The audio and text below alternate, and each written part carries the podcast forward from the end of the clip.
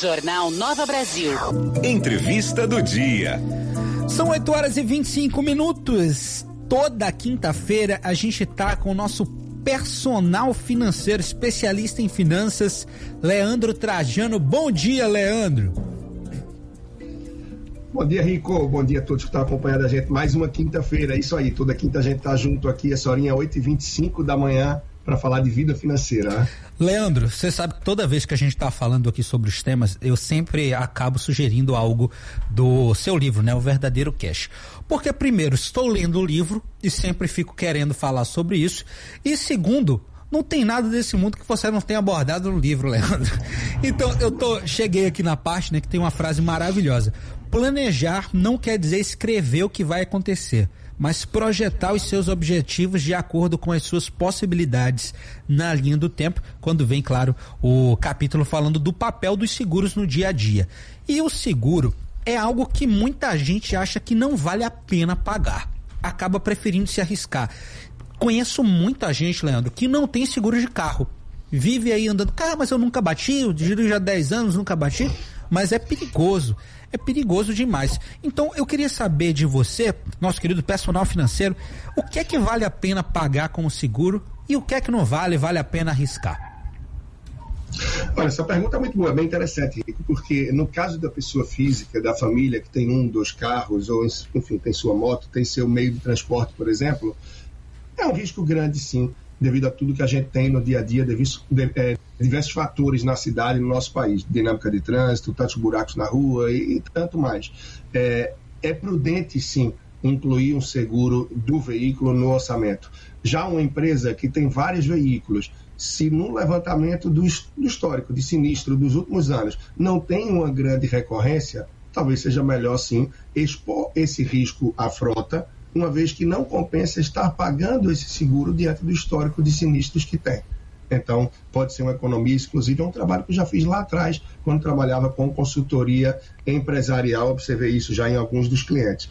O que é curioso, você fala isso, Rico, tem várias pessoas que têm carro, mas pelo histórico de acidente que tem, preferem não pagar o seguro. Estão se expondo, claro. E seguro é aquilo, né? Quem vende, vende sem querer que a pessoa que comprou use. Sim. E quem compra não quer usar. É a é. única coisa que quem vende não quer que o outro use, quem compra não quer usar. É verdade. Agora, eu vou além das pessoas, Rico, que é, tem o carro, mas não tem o seguro. É interessante que muitas pessoas têm o carro, têm o seguro, ou seja, se houver uma batida, um acidente maior com o carro, o que for, ele tem perda total, você vai ter um valor de volta, segundo tabela FIP. Se ele tiver um acidente maior, um problema maior, ele vai para o melhor hospital, melhor oficina de carros que tiver, Agora, e a pessoa que vai dentro dirigindo?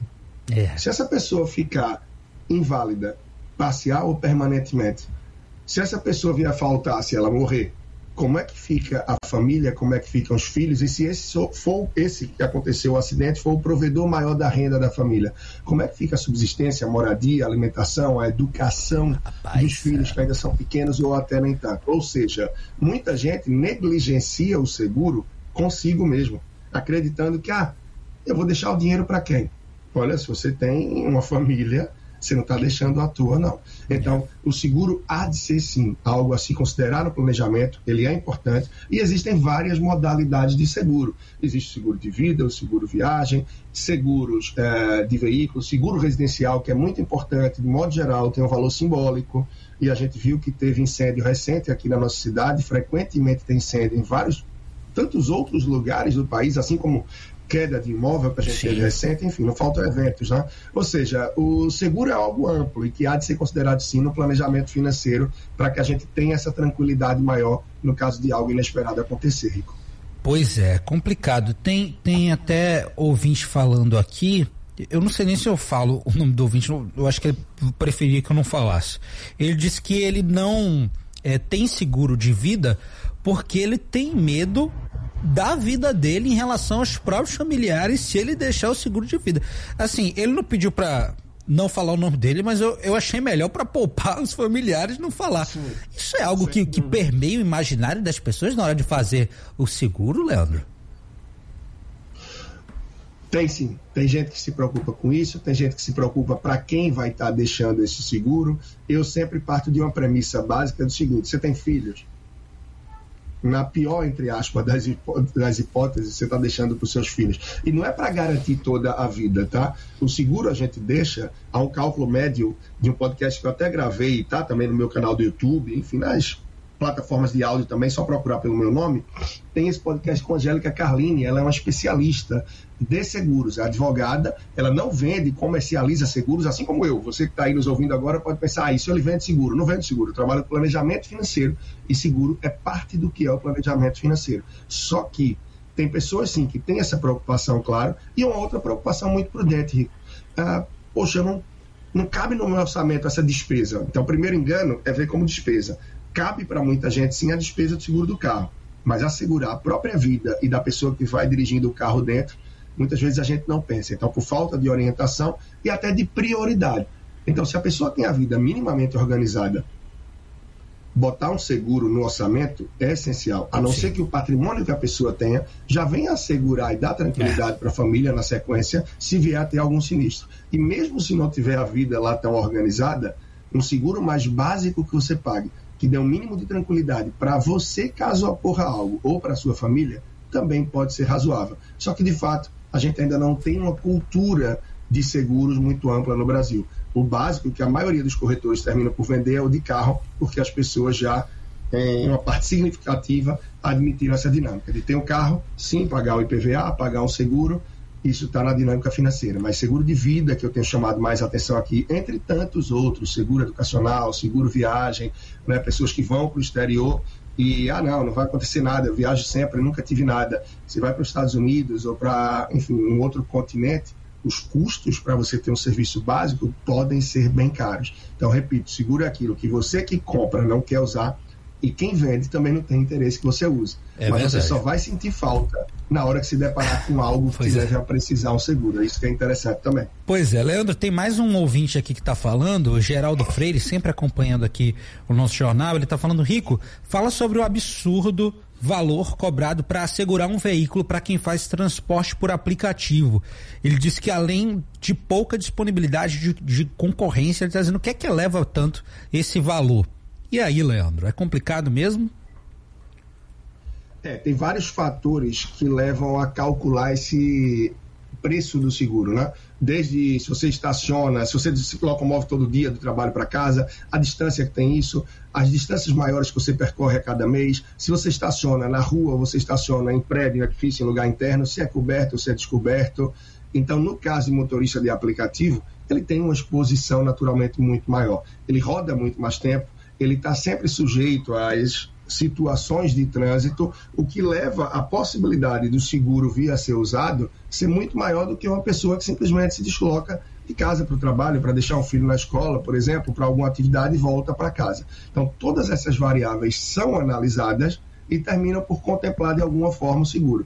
E para quem tem seguro de carro, assim como quem busca ou já tem um seguro de vida, pontos que são bem interessantes, é você analisar, está achando que está muito salgado, está pesado para o seu orçamento? Procura entender com o teu corretor quais são as variáveis. Ah, tem seguro retrovisor, tem seguro de vidro. Não que isso não seja importante, é importante sim. Mas todas as variáveis terminam por rechear um pouco mais o seguro. E esse recheio, assim como nos sanduíches opcionais, o que você pede a mais, os ingredientes, deixam ele mais caro. Então, você pode fazer, de repente, para ter seguro um pouco mais barato, é cortar algumas dessas opcionais. Carro reserva, em vez de você ter por um tempo maior, você corta, passa a ter ele por um tempo menor, ou mesmo corta, como eu falei. Não que isso seja o melhor a fazer. Os amigos corretores seguros que estão ouvindo a gente devem dizer: ah, não, não faz isso não. Claro, mas a pessoa tem que ir também de acordo com a realidade, para que não passe a ficar sem o seguro, sem a proteção, mesmo que venha a se valer de algo mínimo. Além, claro, de não se acomoda, não procura ficar sempre com o mesmo corretor. Sim. Ah, Joãozinho já é meu corretor há 10 anos. Ok, ele é seu corretor há 10 anos. Talvez ele já mande a apólice e o boleto para você pagar na véspera ou no dia que vence o seu seguro. Ele já está numa zona de conforto e tranquilidade muito grande. Será que ele vem cotando o preço com outras seguradoras?